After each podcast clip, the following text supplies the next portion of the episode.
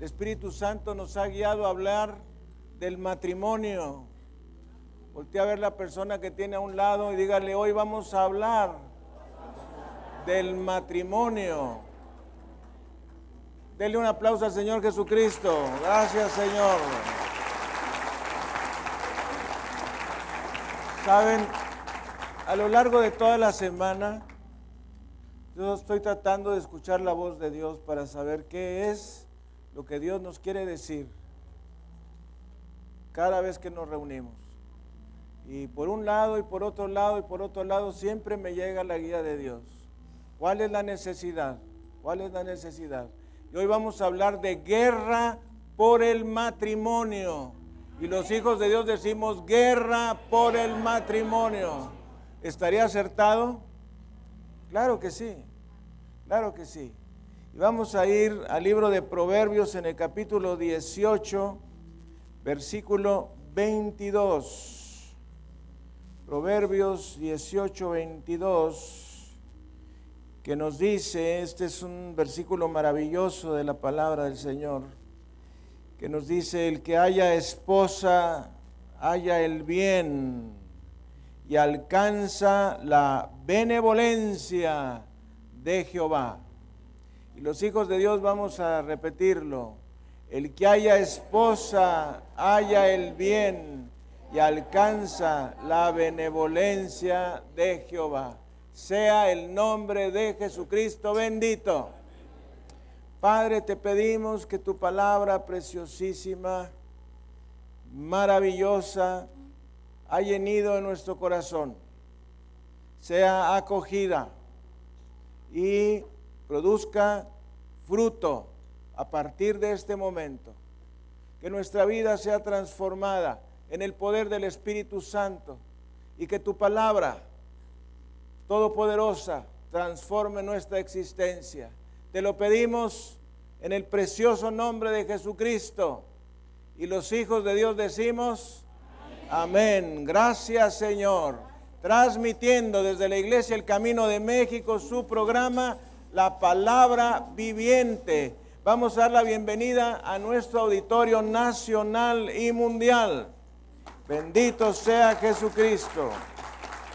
Gracias Señor. Bueno, hemos aprendido de los judíos que nos dicen que la bendición al hogar llega por medio de la esposa. Voltee usted a ver la persona que tiene a un lado dígale la bendición al hogar llega por medio de la esposa. Nosotros trataríamos de pensar que la bendición al hogar llega por el marido, porque la palabra del Señor pues frecuentemente nos está hablando del esposo, del esposo, del padre, del varón, pero aquí tenemos en la palabra del Señor cómo nos dice que el que haya esposa haya el bien y ¿qué dice? Y alcanza la benevolencia de Jehová. Benevolencia quiere decir buena voluntad, la buena voluntad. Y dicen los maestros rabinos que definitivamente la bendición llega al hogar por medio de la esposa. Y nosotros podemos darnos cuenta en el libro de Génesis cómo después de que Dios crea al hombre, pues no lo bendice, lo bendice hasta después de que entra en esta relación de matrimonio. Y ahí la palabra de Dios nos dice que, y los bendijo Dios. O sea, la primer bendición que tenemos en la escritura está en el matrimonio. Y cosa muy curiosa, el libro del Génesis y el Evangelio de San Juan van aparejados. Si tú te fijas cómo empieza el libro de Génesis, y cómo empieza el Evangelio de San Juan, vamos a darnos cuenta que es muy similar. Y también el Evangelio de San Juan nos habla de la bendición del Señor Jesucristo en las bodas de Caná. Entonces, Génesis 2, Juan capítulo 2 muy aparejados, Génesis 1, Juan capítulo 1, van paralelos. Ok, entonces dice el Señor en su palabra que el que haya esposa haya el bien y alcanza la benevolencia o buena voluntad de nuestro Señor. Sabemos que nos dice la palabra de Dios que no es bueno que el hombre esté solo, le haré ayuda idónea para él. De modo que, pues el hombre solo o la mujer sola, ya sea que esté soltero, viudo, divorciado, eh, abandonado, pues no es bueno, no es bueno. Dice el Señor que le haré ayuda idónea para él. Y desde este momento quiero darte cinco principios que van a hacer de tu matrimonio un matrimonio exitoso. Y espero que traiga esa libreta y ese lápiz. Número uno, romance. Dos, amor. Tres, seguridad. Cuatro, provisión. Quinto, dirección.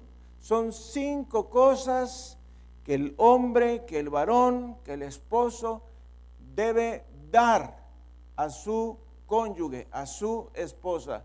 Lo repito, romance, amor, seguridad, provisión y dirección.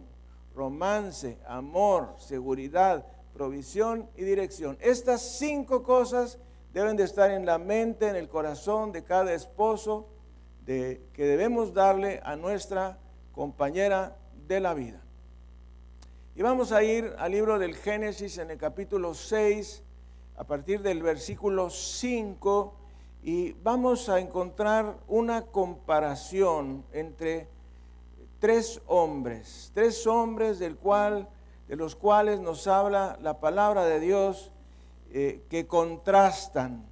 Eh, y uno es Noé. Noé lo vamos a contrastar con Lot. Y Abraham lo vamos a contrastar con Lot. Es decir, que Noé fue un buen padre, Abraham fue un buen padre y Lot fue exactamente lo opuesto. Entonces, si nosotros queremos eh, ser esos buenos padres y esos buenos esposos, tenemos que identificarnos con Noé y con Abraham y definitivamente apartarnos de Lot. Y nos dice Génesis en el capítulo 6, versículos 5 y siguientes, y vio Jehová que la maldad de los hombres era mucha en la tierra, y que todo designio de los pensamientos del corazón de ellos era de continuo solamente el mal.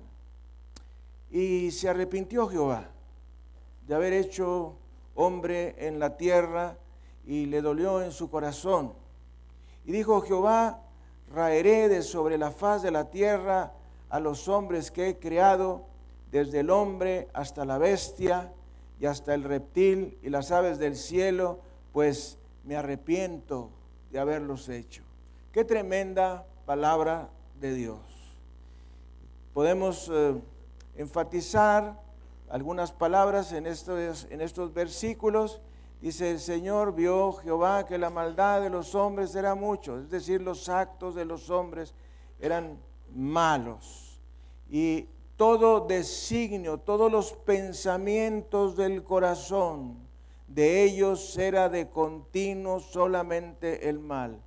Y este versículo 6 que es súper trascendente, y se arrepintió Jehová de haber hecho hombre sobre la tierra, y le dolió en su corazón. Y luego al final del versículo 7 nos dice de nuevo, pues me arrepiento de haberlos hecho. Y aquí quiero dejar algo muy claro, Dios no se puede arrepentir. Alguien diga, Dios no se puede arrepentir. Porque el arrepentimiento tiene una relación directa con el pecado. Entonces, como Dios no peca, pues no puede pecar porque Él es santo, es perfecto, es puro.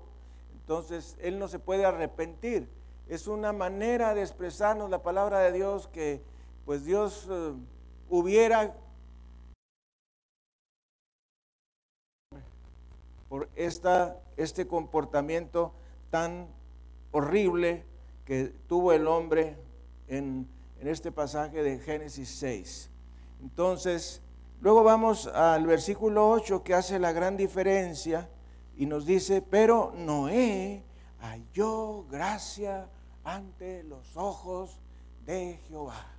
Este es un versículo de refreshment, es un versículo de refrescarnos, es un versículo de, de, un licuado fresco en un tiempo de mucho calor, es un refrescamiento que nos trae la palabra de Dios, contrastándonos lo anterior y nos dice, pero Noé, alguien diga, pero Noé, pero Noé, frente a todo el mal que había en la tierra, pero Noé, Noé hizo la diferencia. Y yo quiero decirte que tú como Noé has sido llamado para hacer la diferencia. Tú has sido llamado para hacer la diferencia. Voltee usted a ver la persona que tiene a un lado y dígale, tú has sido llamado para hacer la diferencia. Mire que la subcultura en la cual nosotros hemos nacido, que tiene un fondo geopolítico del cual no es ni el hogar ni el momento para explicarlo, le conviene que los países latinoamericanos seamos países de agachados, es decir, de personas que no piensen más que en lo elemental, en las necesidades básicas. Todo eso tiene sus raíces en la oligarquía o gobierno de unos cuantos basados en la masonería. Hasta ahí lo dejo para aquel que quiera entender lo que estoy tratando de decir y no voy a profundizar más. Pero ah, los países que tienden a ser conquistadores son países oligárquicos, el gobierno de unos cuantos, unos cuantos ultrapoderosos frente a todos los demás empobrecidos. Pero Cristo hace la diferencia. Voltea usted a ver la persona que tiene un lado y dígale, Cristo hace la diferencia. Le voy a decir la primera cosa que sucede cuando usted recibe a Jesucristo. Y le voy a decir, no es la primera, porque la primera es que viene el Espíritu Santo a tu corazón. Cuando uno acepta al Señor Jesucristo, viene el Espíritu Santo a tu corazón. Pero junto con este paquete de todo incluido y todo pagado por la sangre de Jesús, nos viene la capacidad de pensar, de pensar más allá de las necesidades básicas. Porque normalmente está nuestra mente ocupada con el recibo, con el agua, con el teléfono, con el celular, con, los pagos estos y los pagos lo otro, que son nuestras necesidades básicas. Y decía alguien que nadie puede pensar cuando tiene agujeros en sus zapatos. Pero déjame decirte, Cristo hace la diferencia. Cuando el Señor Jesucristo viene a tu corazón, nos da el Espíritu Santo y empezamos a pensar más allá de nuestras necesidades básicas. Y eso es lo que los países conquistadores, oligárquicos, no quieren que nosotros hagamos, no quieren que tú pienses. Ahorita todo nuestro país está preocupadísimo por el Chapo Guzmán. Y el Chapo Guzmán, pues quién sabe dónde estará, pero ya saben dónde está. ¿Usted cree que no sabe dónde está? Hallaron a Osama Bin Laden, ¿tú crees que no hayan al Chapo? el Chapo salió por la puerta principal, no salió por el túnel ese, pero bueno, ese es otro comentario. Entonces, Ah, lo que hace el Señor Jesucristo cuando viene a nuestro corazón es que nos da esta capacidad de pensar más allá de nuestras necesidades básicas y te hace diferente. Te vuelve de ser una víctima a ser un vencedor. Te mueve de ser un conquistado a un conquistador. Y dice la palabra del Señor que Noé halló gracia ante los ojos de Jehová. Y digo todo esto porque generalmente uno piensa que qué diferencia puede hacer tu vida en el mundo.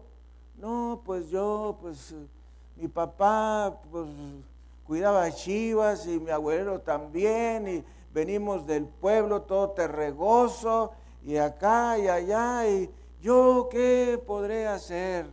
No, tú has sido llamado para hacer la diferencia en esta generación, en el mundo, en el nombre de Jesucristo. Dele gloria, honra y alabanza al Cordero. Ponte a pensar en Noé. Noé. ¿Dónde vivía Noé? Pues en el terregal. Ahí en el terregal donde nunca llovía. Ahí vivía Noé.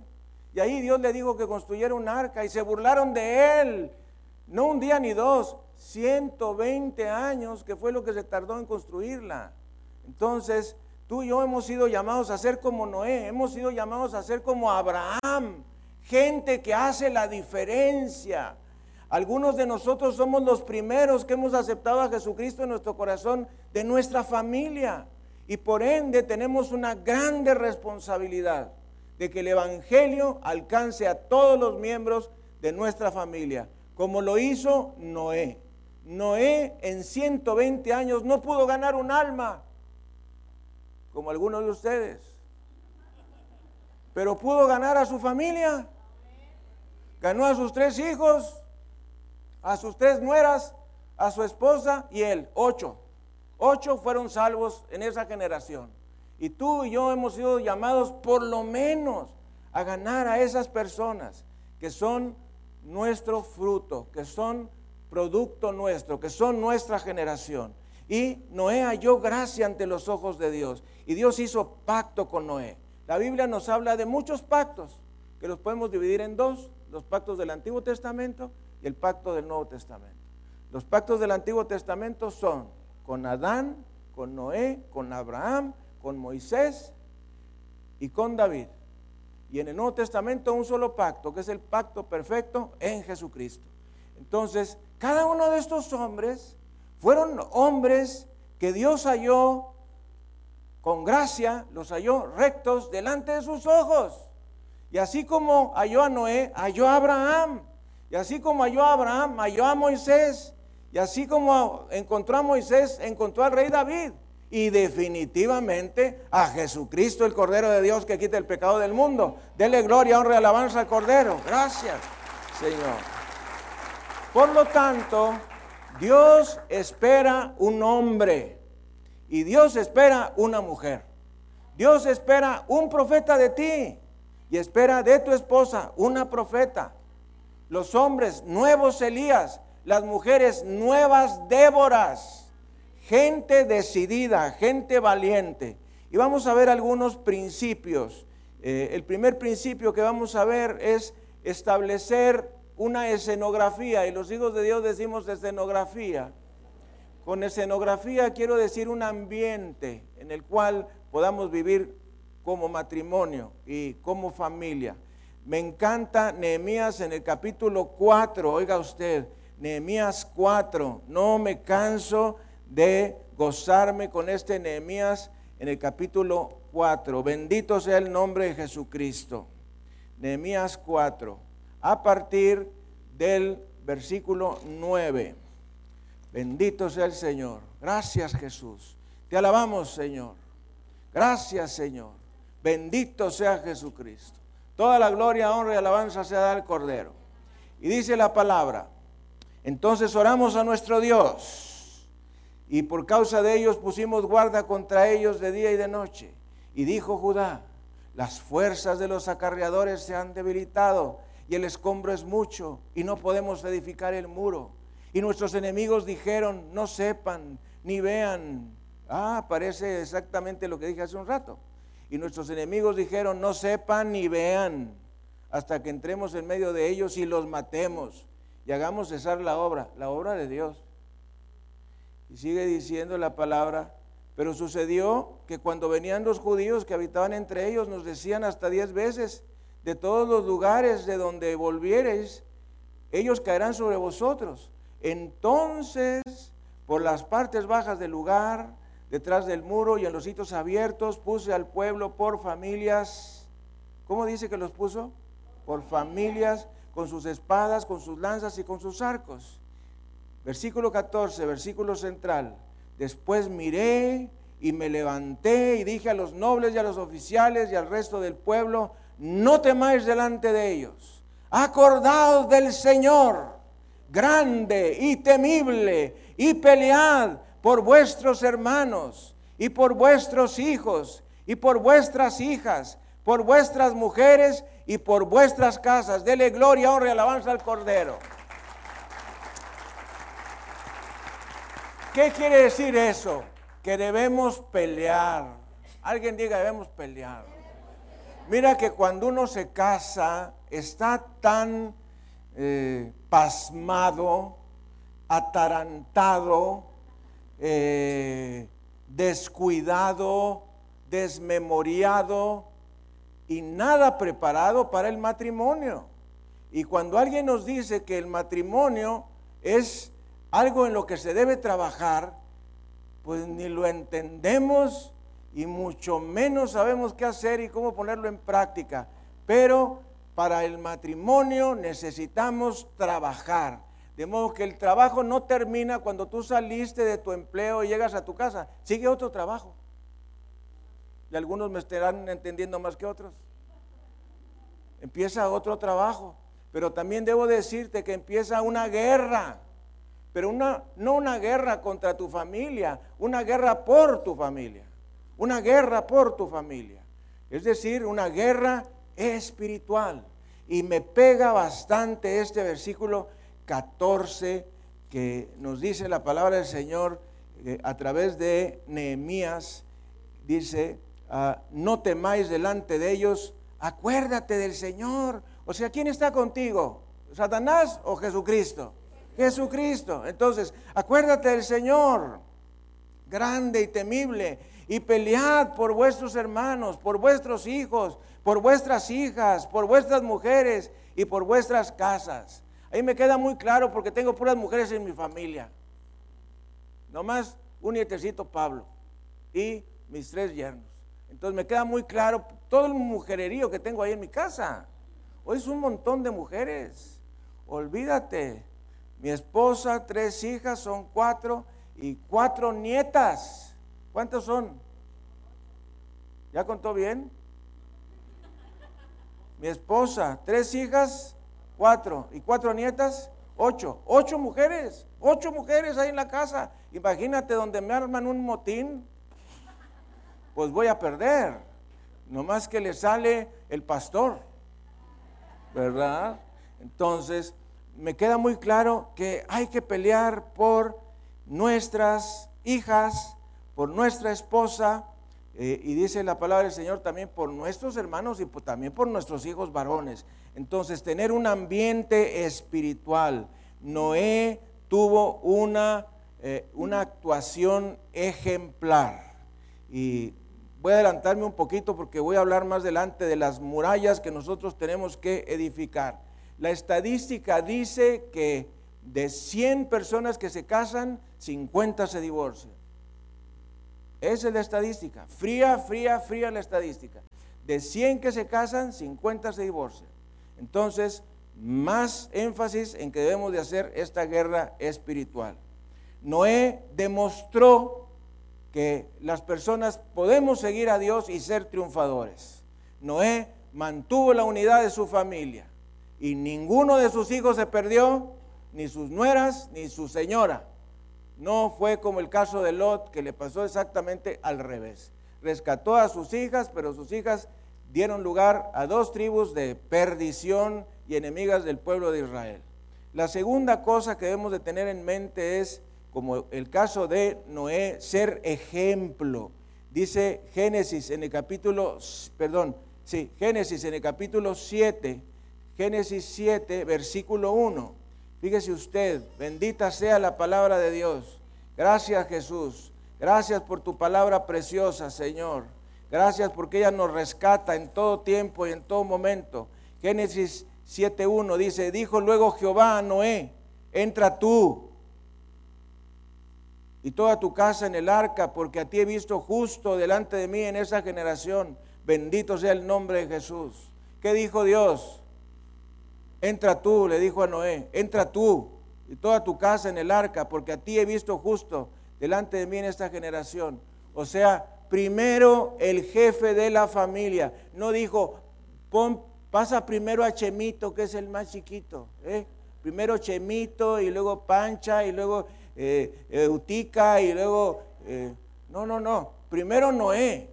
Entra tú primero y luego va a entrar tu casa porque a ti he visto justo delante de mí en esta generación. Eso quiere decir que el primer paso lo tienes que dar tú. Voltea usted a ver la persona que tiene a un lado, dígale, el primer paso lo debes de dar tú. Es decir, el creyente number one de esa familia, ya sea el padre, ya sea la primer persona de esa familia que recibió el Señor Jesucristo, tiene que dar el primer paso. Y dice la palabra de Dios que el que pone sus manos en el arado y mira para atrás no es digno del reino de Dios. Y dice la palabra que la tierra hasta este momento sufre violencia y los violentos la arrebatan. Bendito sea el nombre de Jesús. Dele gloria, honra, alabanza al Cordero. Que la palabra caiga en el nicho de su corazón. ¿Saben ustedes por qué el Señor Jesucristo fue puesto en un pesebre?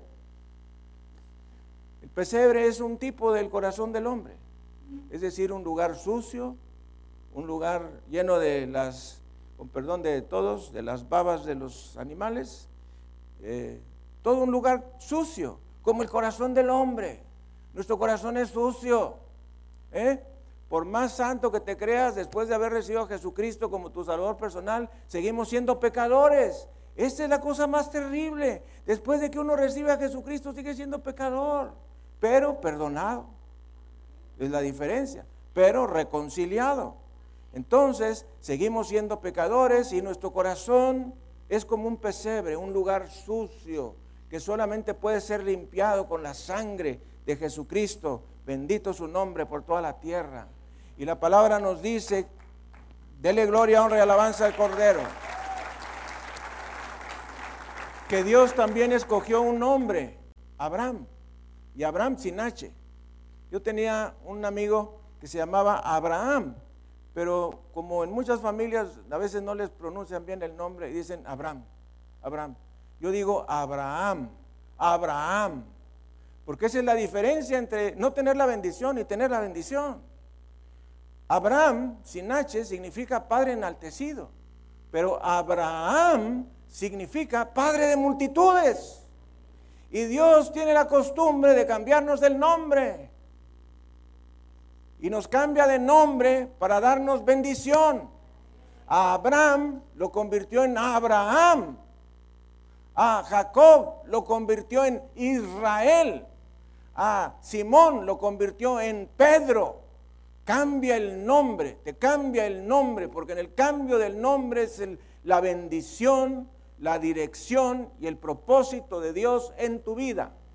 Entonces, a este amigo mío de Atiro, de Atiro, de Atiro, ellos eran de, Yucatán y la señora pues era yucateca, y entonces, ya sabe, y, y ya ni siquiera decía Abraham, decía Bram, Bram. No, hombre, yo decía, Híjole, esta señora de Atiro que la remató, ¿verdad? Ni siquiera le dice a Abraham, Bram, Bram. Parecía no sé si gallina o qué. Bram, Bram, Bram, Bram. Eso quería que le estaba hablando a Abraham, ¿verdad? Entonces pasó de ser padre enaltecido a padre de multitudes. Y dice Génesis 18 versículo 17, algo muy importante, que si tú lees la Biblia despacio, voltea a ver a la persona que tiene un lado y le, lee la Biblia despacio. Aunque no leas muchos capítulos, pero lee despacio.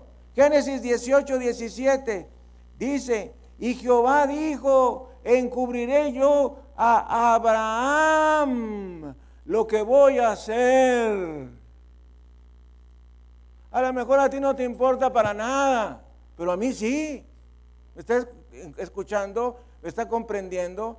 Dios dijo, le encubriré yo a Abraham lo que voy a hacer. ¿Por qué está diciendo Dios, le voy a encubrir a Abraham? ¿Por qué le he de encubrir a Abraham lo que voy a hacer? Porque Abraham era su siervo, porque Abraham era su sacerdote, porque Abraham era su profeta y por lo tanto Dios le decía, se tomaba el tiempo Dios de decirle a un humano como tú y como yo lo que iba a hacer. ¿Cuál es la correspondencia histórica con nosotros en este momento? Que Dios nos puede decir, oiga usted y agárrese de la silla, ¿cuándo va a ser el rapto de la iglesia?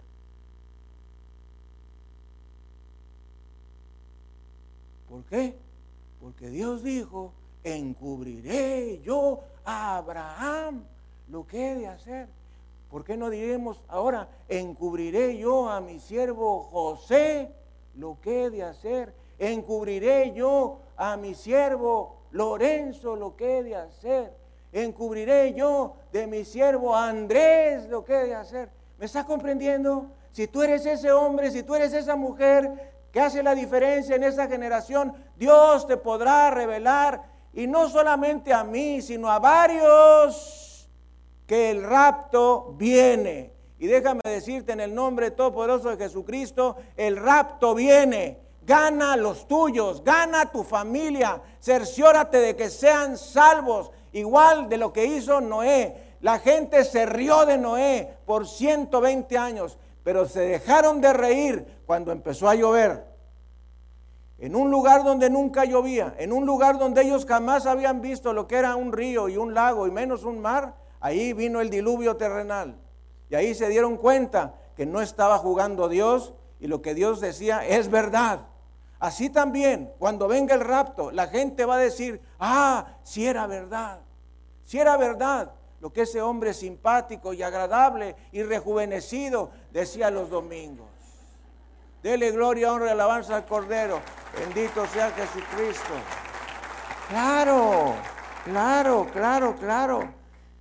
Y dice la palabra del Señor ahí a continuación, habiendo de ser Abraham una nación grande y fuerte, y hablando y habiendo de ser benditas en él todas las naciones de la tierra, porque yo sé que mandará a sus hijos y a su casa después de sí que guarden el camino de Jehová, haciendo justicia y juicio, para que haga venir Jehová sobre Abraham lo que ha hablado acerca de él.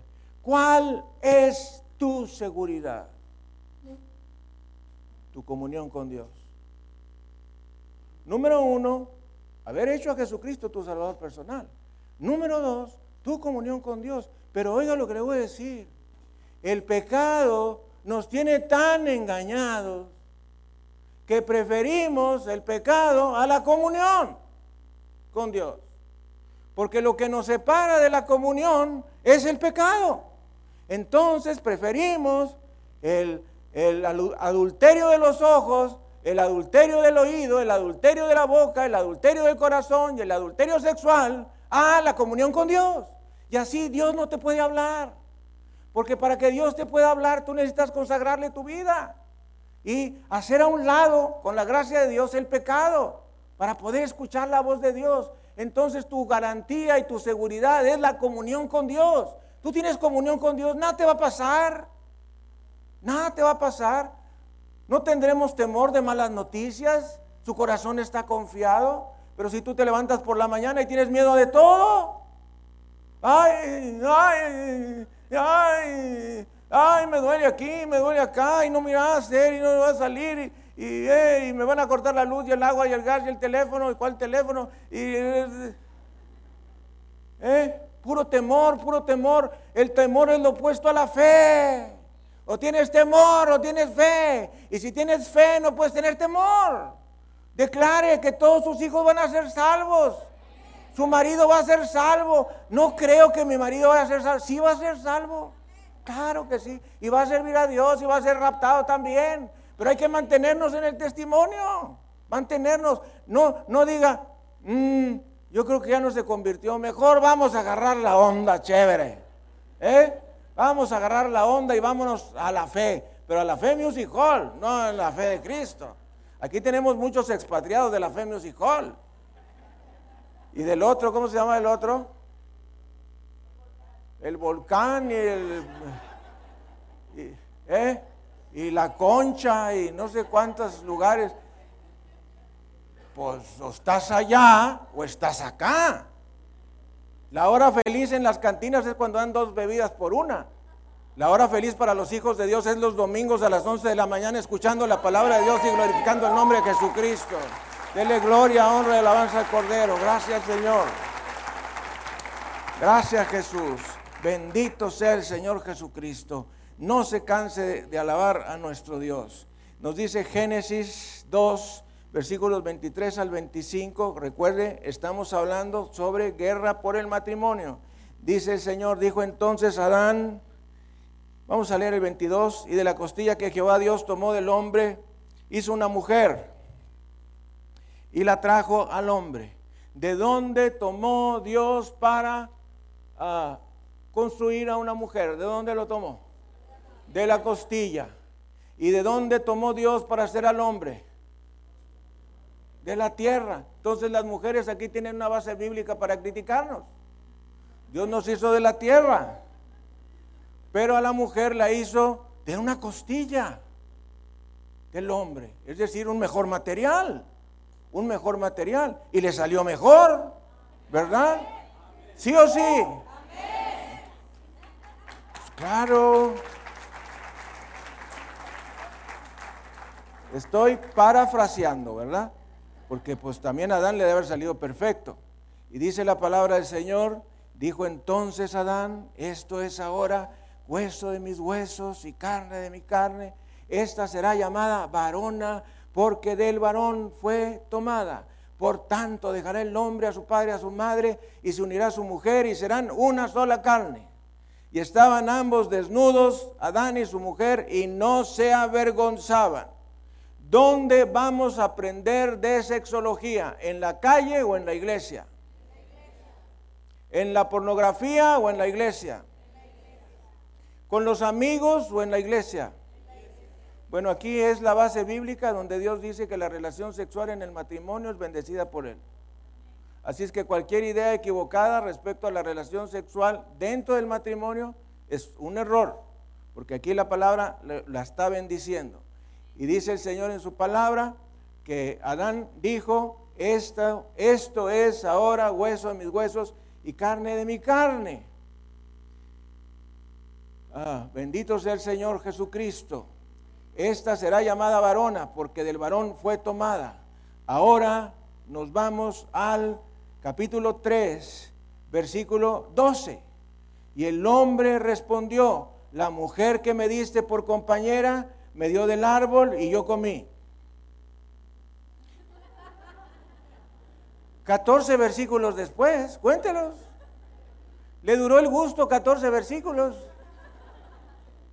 Pues no que estaba diciendo que esta sí, esta sí es hueso de mis huesos y carne de mi carne. Y 14 versículos después dice la mujer que me diste.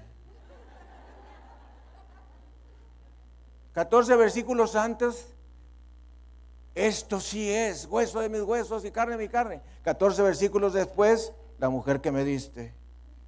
Hombre, qué caída tan tremenda, mega caída del septuagésimo piso y sin red de protección. Entonces, hay hombres que creen que a la mujer la cabeza para lo único que le sirve es para colgarse aretes y ponerse peinetas. Y eso a mí me molesta bastante. ¿Por qué? Porque tengo ocho mujeres en mi casa y doy amplio testimonio que las mujeres son muy inteligentes. Y hay mujeres, y perdón por muchos hombres que están aquí, que son más inteligentes que muchos hombres.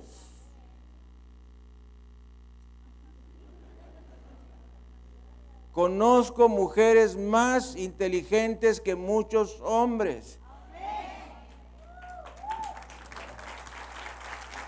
Porque lo único que hace a una mujer temblar son los sentimientos.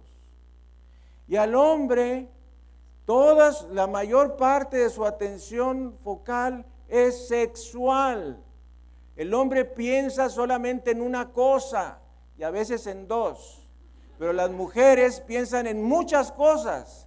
La mayoría de las mujeres son muy inteligentes pero sus maridos las tienen apocadas, las tienen oprimidas. Y tú necesitas saber que tu esposa es una mujer inteligente. Dios le dijo a Abraham, escucha a Sara. Oiga, las mujeres a veces tienen buenas ideas. Sí, Señor. A veces tienen buenas ideas. Así es que oiga, no quiere decir que vayas a hacer lo que dice, pero oye, oye, porque tiene buenas ideas. Entonces, necesitas considerar que tu esposa piensa. Y es más, tiene una amplia capacidad para estarle dando vueltas y vueltas a lo mismo. Yo le digo a mi esposa, ya me dijiste, ya me dijiste. Pues te voy a decir otra vez. Ya me dijiste, esta es la quinta vez que me lo dices, no soy de lento aprendizaje. Tengo una licenciatura, tres doctorados, no soy de lento aprendizaje, con una vez entiendo. Tas, tas, tas, tas. Es eh, porque la mujer se acuesta con el problema, toda la noche está dándole vueltas al problema, se levanta así con el problema y tú estás en otra cosa. Tú estás pensando en que te vas a ir al trabajo, estás acá y la mujer está todavía con lo mismo, con lo mismo, con lo mismo, con lo mismo. Y oye, si tú te pasas toda la noche pensando en lo mismo, pues créeme que tienes muchos argumentos que exponer en la mañana siguiente, créemelo. Dios nos crió con la capacidad de amar y la necesidad de ser amados. Oiga esto, el matrimonio es como una plantita. Alguien diga como una plantita. ¿Algunos de ustedes tienen plantas en su casa? Que ustedes cuiden. Bueno, las plantas a veces son muy delicadas. A mí me gustan mucho las rosas, especialmente las rosas rojas, porque mi esposa se llama Rosario, entonces me gustan las rosas. Y entonces, pues tienes que estarlas cuidando, ¿verdad? Y, removiendo la tierra, bueno, igual que todas las plantas, y quitándole ahí las hojitas secas, y que se vea bonita, y ta, ta, ta. Bueno, lo mismo es el matrimonio, es como una planta, tú la tienes que estar cuidando, y le tienes que estar escarbando ahí para que las raíces se estiren y poniéndole agüita, ni agüita de menos, ni agüita de más, ¿verdad? A veces un, eh, alguna cosa ahí para que mate los, las plagas ¿eh? algún veneno para que mate las plagas y no mate la planta. Entonces, así es el matrimonio, el matrimonio hay que cuidarlo. ¿eh? El matrimonio hay que cuidarlo, hay que regarlo, como decía, como decía Selena, como una flor, tanto amor. Uh. como la flor, hay que cuidarla como una flor. Ah, qué pastor, ¿verdad? Tú no lo vas a oír en ninguna iglesia bautista. Entonces, ¿cuál es la guía de Dios para el matrimonio? Niñas solteras, niños solteros, escuche lo siguiente. Tú no te puedes casar con alguien que no sea un hijo de Dios, es decir, alguien que no sea nacido de nuevo. Segundo, debes de tener la guía de Dios para saber si esa es la persona que Dios tiene para tu vida. Tercero, debes tener un gran amor por esa persona un gran amor. Si no tienes un gran amor, no te cases. Y cuarto, aunque debía haber dicho esto como, como segundo o quizá como primero, que te guste físicamente. Que te guste físicamente. Porque dicen que de la vista nace el amor, ¿verdad? Entonces, al ver a la persona te tiene que gustar, porque imagínate pasar toda la vida con una persona que no te gusta. ¿Eh? Te tiene que gustar. Entonces, ya me gustó, ya le eché el ojo, ya le eché el ojo. Bueno, ahora, ¿es creyente? Pues no, adiós, ya se acabó. Ya ni le sigas expurgando, ya se acabó todo. Ah, es creyente. Tres, ¿es la guía de Dios? A lo mejor es creyente, pero eso no necesariamente la convierte en la guía de Dios. Entonces, ¿tienes guía de Dios? Cuarto, hay un gran amor por esa persona se necesita un gran amor para casarse. El matrimonio sufre por muchas cosas, por situaciones económicas, situaciones de relaciones interpersonales, eh, por problemas de salud. Y solamente un gran amor va a, a poder librar todas esas tormentas. Y definitivamente Jesucristo debe estar involucrado en esa relación. Porque, como lo sabemos, cordón de tres dobleces no se rompe jamás. Cristo está involucrado, Cristo guarda. Bendito sea el nombre de Jesús. Alguna persona dirá, ¿y nosotros? Que, que, nos queda, que no, era creyente, yo cuando nos casamos y estamos casados, y yo, bueno, considera lo que fue la guía de Dios. No vayas a empezar. Que Dios te va a manifestar la guía por otro lado si ya estás casado. No, es la persona, es la persona. ¿Quieres saber cómo va a ser tu esposa con los años? Llega a casa de tu suegra a las 3 de la mañana. Déjala que abra la puerta y como salga, así se va a poner esa chica dentro de 20 años, 30 años. Los brazos así. Y ya no doy más detalles. Oiga usted, mi esposa se levanta en la mañana, se mete a la regadera y ya está, sale, se seca y todo, ya está. Vienen mis hijas, venían mis hijas, mamá, ¿vas a salir? No, todos los días me arreglo, todos los días me pinto, todos los días me maquillo. Bendito sea el nombre de Jesús. O sea que les enseñó a qué? A cuidarse. Les enseñó a qué? A maquillarse. Les enseñó a estar presentables para el hombre de su vida. Lavarse los dientes después de cada comida, antes de acostarte, a levantarte. Porque oiga usted, algunos nos levantamos en la mañana y dice el Señor en su palabra que tengamos la unción fresca como de un becerro, no que huela a becerro, es diferente. ¿Eh? Que bañarse también todos los días, aunque no lo necesitemos. De nuevo, cinco principios básicos para tener un matrimonio de éxito. Romance, amor, seguridad, protección, perdón, provisión y dirección. De nuevo, romance, amor, seguridad, provisión y dirección. La mujer espera que tú seas un hombre romántico. Y a algunos no se nos da mucho eso. Eso quiere decir que la florecita y la, tarjetita y un sobrecito con dinerito y todo eso, ¿verdad? Y cada día estás más bella, todas las mujeres del mundo están bien horribles, tú eres la mujer más bella de todo el mundo, entre más grande te pones más hermosa, nada de que estás tan gorda que es mejor brincarte que rodearte. Nada de eso, nada de eso. A ver si rebajas unos 5 kilos para poder verte tus ojos. Ninguna de esas gracias sociedades que le puedas decir chistosas, porque le va a caer muy gorda, y jamás le vayas a decir te ves cansada, porque cuando una mujer oye que alguien le dice que se ve cansada, piensa que le está diciendo que se ve vieja.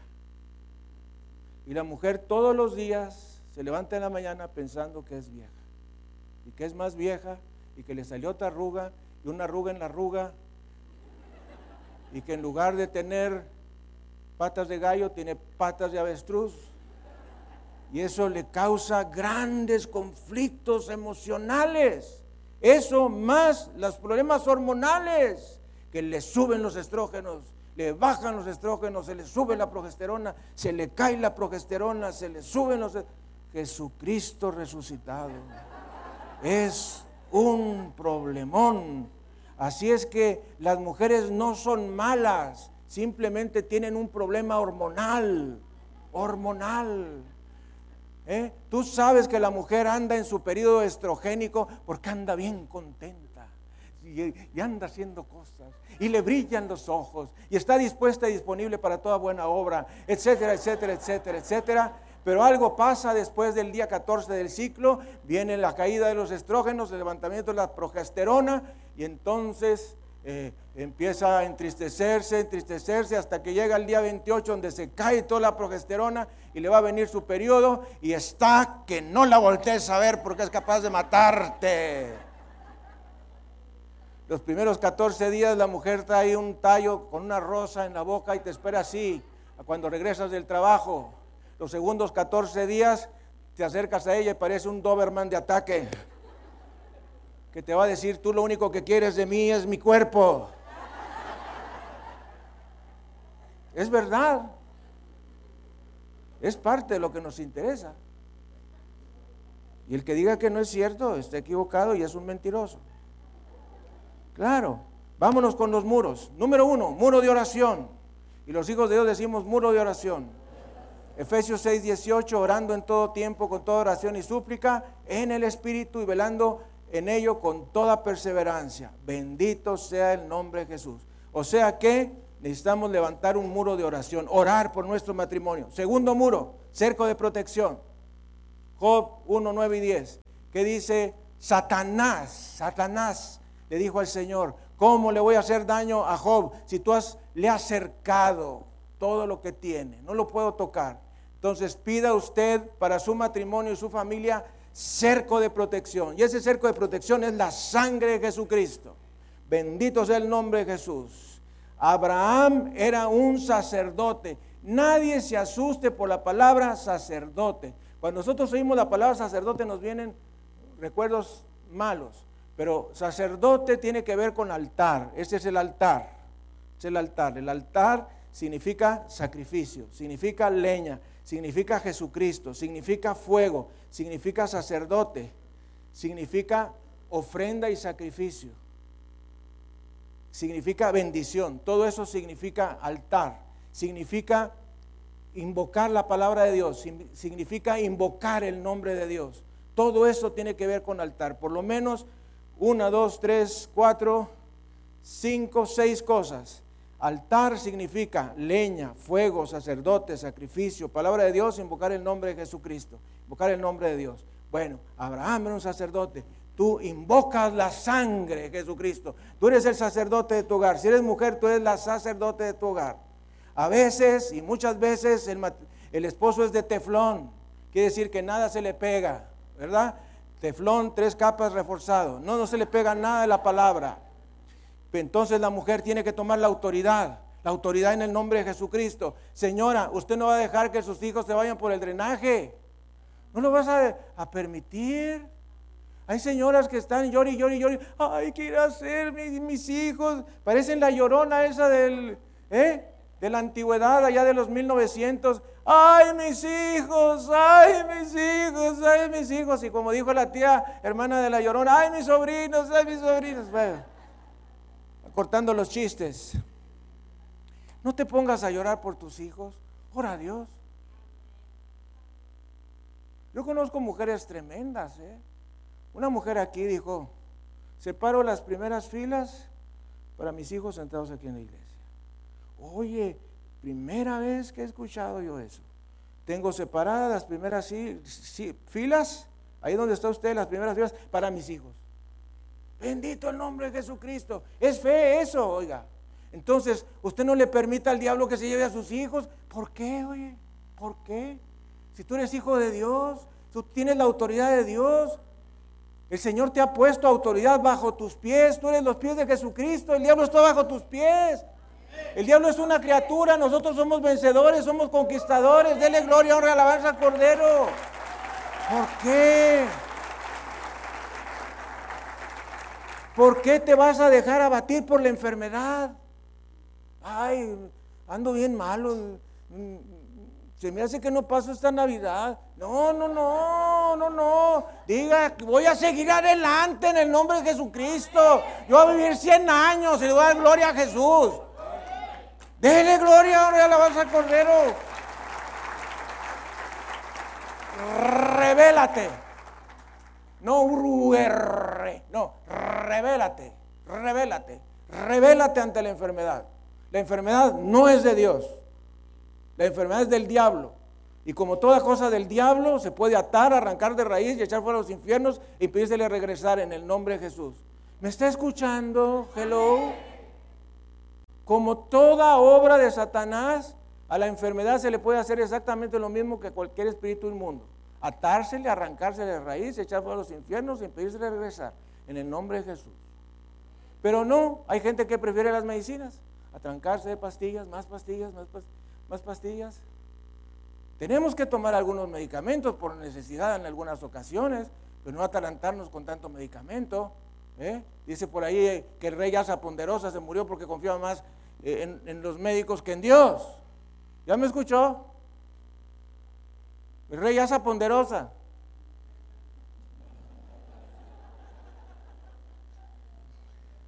Van a ir a buscar a la concordancia. ¿Dónde está Ponderosa en la Biblia? No, no está. Es que así es para acordarnos. El rey Asa, dice la palabra, que se murió. porque confiaba más en los médicos que en Dios. Usted tiene que confiar más en Dios que en los doctores. Cuando se va a tomar la medicina o se va a poner la inyección, diga, Señor, dale poder a este medicamento para que yo sea sanado, en el nombre de Jesús. ¿Le está siguiendo? Y aparte cuide de no hacerle bola a la pobre cristiana que le está poniendo la inyección. Masaje anticelulítico. Bueno, muy bien. Bendito sea el nombre de Jesús. Entonces ese era el segundo muro. Tercer muro, el muro de la fe. La fe cambia las circunstancias. Hebreos 11:6, Biblia de las Américas, entendiendo que sin fe es imposible agradar a Dios, porque es necesario que el que se acerca a Dios crea que Él existe y que es remunerador de los que le buscan. Bendito sea el nombre de Jesús. Muchas mujeres están atravesando por una situación difícil con sus maridos y dicen, mi marido es un borracho, un bueno para nada, es irresponsable, no trabaja. Bueno, es una descripción general.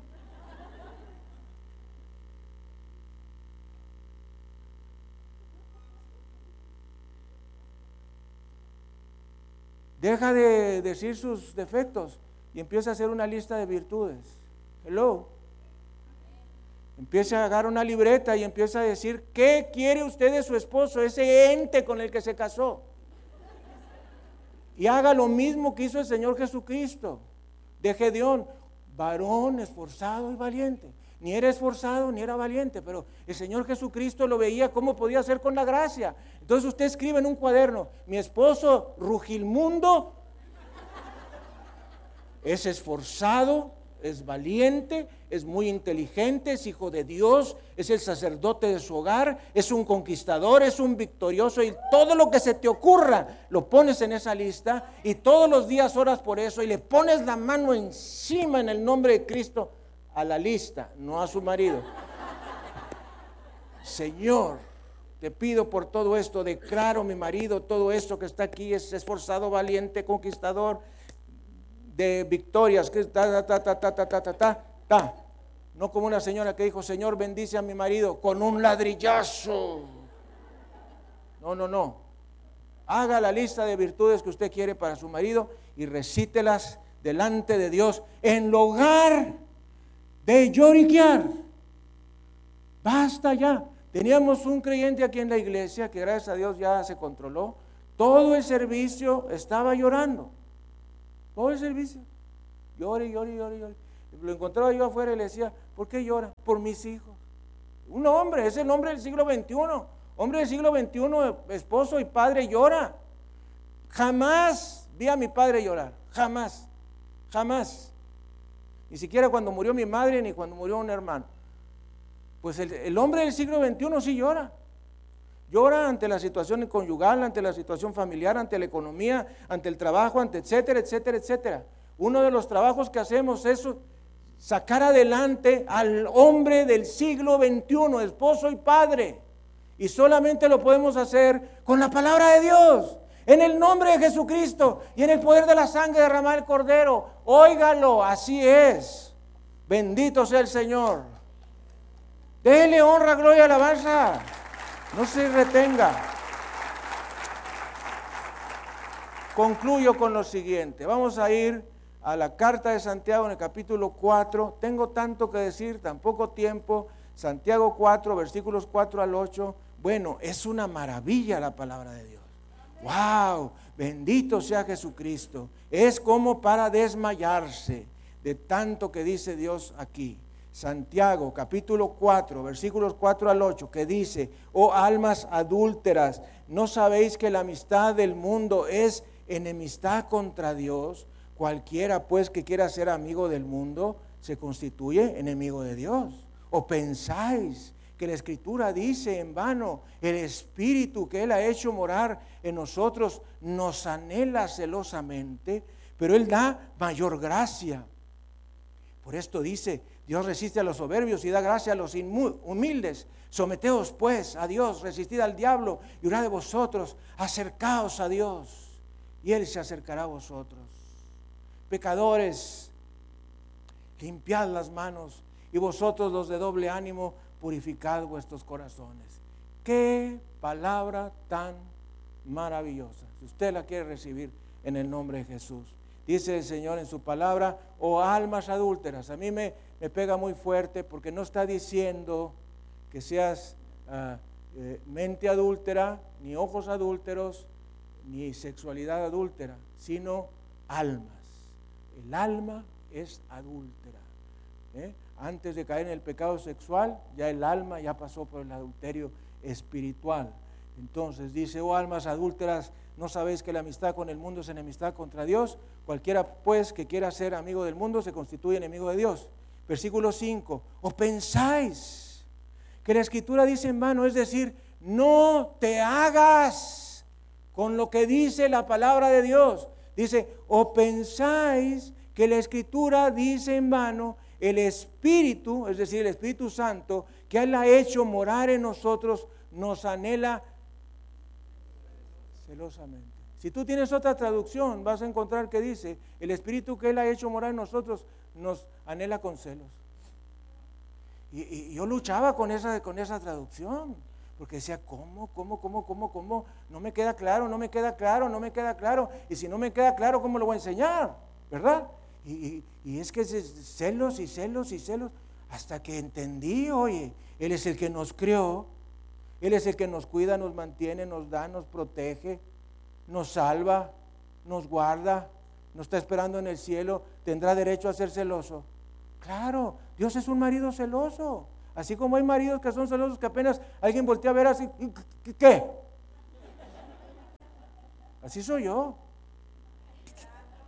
¿Qué? Si yo, yo, yo minion así, ¿verdad? ¿Qué? ¿Qué te pasa? ¿Qué se te perdió?